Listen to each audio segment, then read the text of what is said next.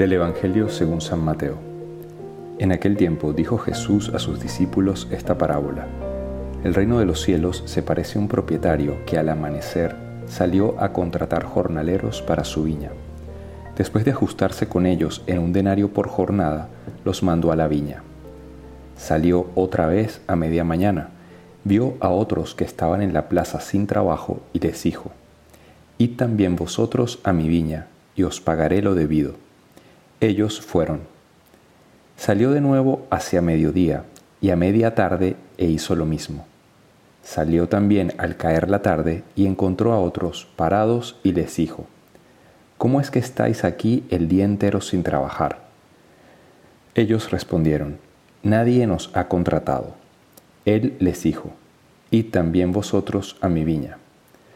Cuando oscureció, el dueño dijo al capataz, Llama a los jornaleros y págales el jornal, empezando por los últimos y acabando por los primeros. Vinieron los del atardecer y recibieron un denario cada uno. Cuando llegaron los primeros pensaban que recibirían más, pero ellos también recibieron un denario cada uno. Entonces se pusieron a protestar contra el amo. Estos últimos han trabajado solo una hora y los has tratado igual que a nosotros, que hemos aguantado el peso del día y el bochorno. Él replicó a uno de ellos, Amigo, no te hago ninguna injusticia. ¿No nos, no nos ajustamos a un denario? Toma lo tuyo y vete. Quiero darle a este último igual que a ti. ¿Es que no tengo libertad para hacer lo que quiera en mis asuntos? ¿O vas a tener tu envidia porque yo soy bueno? Así, los últimos serán los primeros y los primeros los últimos. En este Evangelio que acabamos de leer, nuevamente nos muestra la lógica de Dios que es muy diversa a la nuestra. En el mundo, eh, queremos alcanzar puestos, ¿no? por ejemplo en el trabajo, jerarquías, posiciones, cargos. Eh, vivimos en un tema de meritocracia y hacer más y estudiar más y cursos para poder obtener un mejor trabajo, eh, subir, como decía antes, en jerarquías, niveles, poder ganar más dinero. Y mm, obviamente está el que tiene más mérito, el que tiene menos mérito, etc. Resulta que la lógica de Dios es distinta porque delante de Él ¿quién tiene mérito para ganarse el cielo? O sea, ninguno de nosotros eh, se merece el cielo porque todos somos pecadores. Digamos que la salvación es un regalo. Este ejemplo donde Dios está poniendo aquí jornaleros que van a trabajar, que unos empiezan al inicio del día y otros llegan al final, y al final les da lo mismo, es una relación sobre esta vida y el pago de la vida eterna.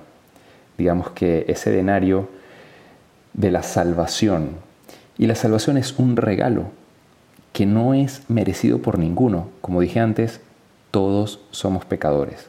Por lo tanto, es un regalo que Dios te lo da cuando le da la gana. Y por lo tanto, eh, nosotros no podemos quejarnos de por qué yo eh, quizás te seguí durante más tiempo, yo quizás eh, fui fiel a ti desde joven, desde niño, desde adolescente, y este que llega al final de su vida toda una vida desordenada, entonces tú le vas a pagar lo mismo que a mí. Bueno, aquí podríamos hablar o profundizar más sobre este tema, pero lo principal es la gratuidad y el amor misericordioso de Dios. Dios nos ama a todos por igual.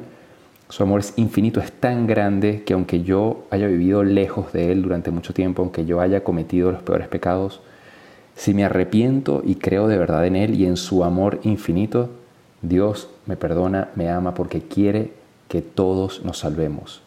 Creo que este es el mensaje principal del Evangelio de hoy. Otra vez mostrar, otra vez el, Evangelio muestra el amor infinito, la misericordia, la gratuidad inmensa de Dios hacia nosotros. Y esto es lo que nos tiene que transformar también nuestro corazón. Impresionante que Dios me ame tanto. Primero porque siempre me busca, porque está dispuesto siempre a perdonarme. Y además, eh, ese tema de que, bueno, yo me convertí antes en la juventud y bueno, el otro que se convirtió más tarde, o sea, al final, primero no sabemos cuándo nos vamos a morir. O sea, estamos hablando de que yo me convertí antes y yo me puedo morir mañana. Eh, entonces, ese final la verdad nunca lo sabemos. Puede ser que yo me haya convertido hoy con 18 años, eh, aunque yo tengo 43, no 18, pero puede ser que me haya convertido a los 18 y crea que, bueno, yo me estoy convirtiendo muy joven, pero no me muero a los 20. Entonces, en realidad, este, llegué también tarde. Eh, no sabemos el día, por lo tanto, siempre es un regalo la gracia de poder creer en Él y de salvarme. Es un regalo infinito, inmenso, que debemos agradecer cada día de nuestras vidas.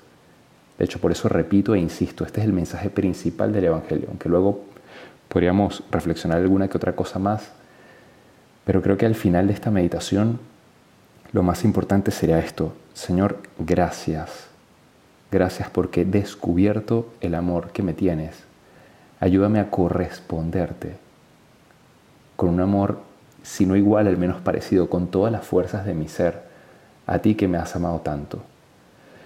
Yo, que soy pecador, yo que quizás a veces nos creemos como em, no capaces del amor de Dios, ¿no? Quizás creemos que no meritamos su amor, que nos hemos alejado durante mucho tiempo, que, que soy muy pecador. Pues no, Dios, para Él el amor es tan grande que no mira eso, o sea, como que deja de lado. Si realmente nos arrepentimos, nos perdona y nos quiere dar la vida eterna. Luego, otras cosas que podríamos reflexionar es esta envidia que puede surgir em, entre aquellas personas que de repente han llegado más tarde que nosotros, ¿no? Y, nos puede dar como que, bueno, porque esta persona, ¿sabes? Como que vivió una vida desordenada y ahora se arrepiente y se salva y de repente yo que me he esforzado más, como que no es justo, ¿no? En el fondo eh, lo medimos con esa vara muy humana de, la justicia humana. Y un ejemplo de esto es Constantino, podríamos poner muchos ejemplos, pero bueno, Constantino fue un hombre que dejó el bautizarse para el final. Obviamente también hay que entender el contexto. En esa época em, el perdón de los pecados solo se hacía una vez, eh, no era que te puedas confesar a cada rato. Eh, entonces, bueno, había un contexto un poco particular donde se podría entender un poco más esto, pero igual es, y obviamente también eh, el tema de que no me quiero condenar, entonces o sea, no, no, queremos, no lo veamos desde el punto de vista de, ah, bueno, este se aprovechó de la misericordia de Dios. Había un contexto histórico de la época que quizás hacía que a alguien se le pudiera pasar por la mente hacer esto, ¿no? Y uno podría decir, bueno, este sí fue, ¿sabes? Como vivió su vida ahí alegre, haciendo lo que quería y al final se bautizó para poder llegar al cielo, al final de su vida. Yo digo que no podemos pensar en esto. O sea, la vida de pecado, la vida lejos de Dios nunca es un beneficio. Vivir en pecado es lo peor que te puede pasar. Vivir alejado de Dios es lo peor que te puede pasar porque la tristeza interior, esa de alguna forma soledad espiritual no es buena para nadie y no se la deseo a nadie. Si es verdad que algunos placeres te pueden dar una felicidad inmediata, pero la felicidad plena y la paz que solo Dios puede dar, nada en el mundo se puede comparar a, esa, a ese tipo de felicidad. Entonces, ¿quién es?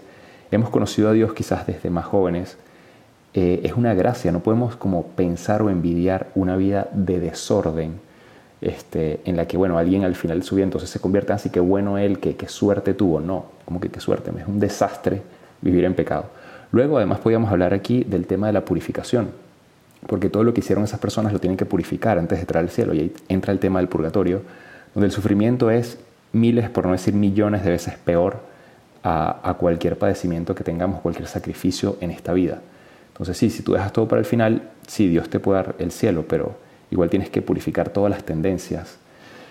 Quienes hemos tenido la gracia quizás de conocerlo un poco más joven, vamos a tener más tiempo, al menos, de purificar esas tendencias de egoísmo, lujuria, pereza, ira, soberbia, etc. en este mundo. Y, y el ser fiel a Dios, el sentirte amado por Él, digamos que eso no tiene precio aunque nuestra vida implique una lucha, aunque haya caídas, el saberte amado, el levantarte, el saber que tienes un Dios que te perdona infinitamente misericordioso y que con Él luchas y que te está acompañando en este camino de santidad, obviamente no tiene ningún tipo de parangón. Y luego, lo que vamos a recibir en el cielo es millones de veces más grande que, que no sé, que el placer más grande de la tierra. O sea, digamos que la experiencia de felicidad más pequeña del cielo es millones de veces más grande que esa experiencia de placer más grande de la tierra. Entonces, no nos perdemos absolutamente nada. Qué gracia haber podido conocer a Dios y hoy lo que debemos pedir es, Señor, aumenta. Gracias primero por haberte conocido y aumenta mi fe, aumenta mi amor a ti. Termino con algo que escuché recientemente que tiene que ver con esto también, eh, sobre la fe. Hay gente que dice que, que Dios existe, que cree en Dios, pero bueno, eso no es suficiente.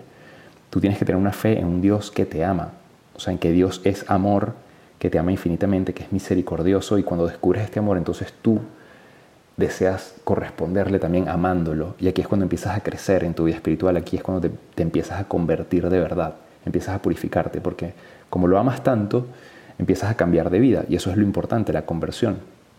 Entonces, quedarnos hoy con que dos cosas, Dios es infinitamente misericordioso, me ama, y tengo que descubrir este amor, porque la fe en este Dios que me ama, que es infinitamente misericordioso, aunque yo no lo merezca, porque soy un pecador, esta es la fe que salva.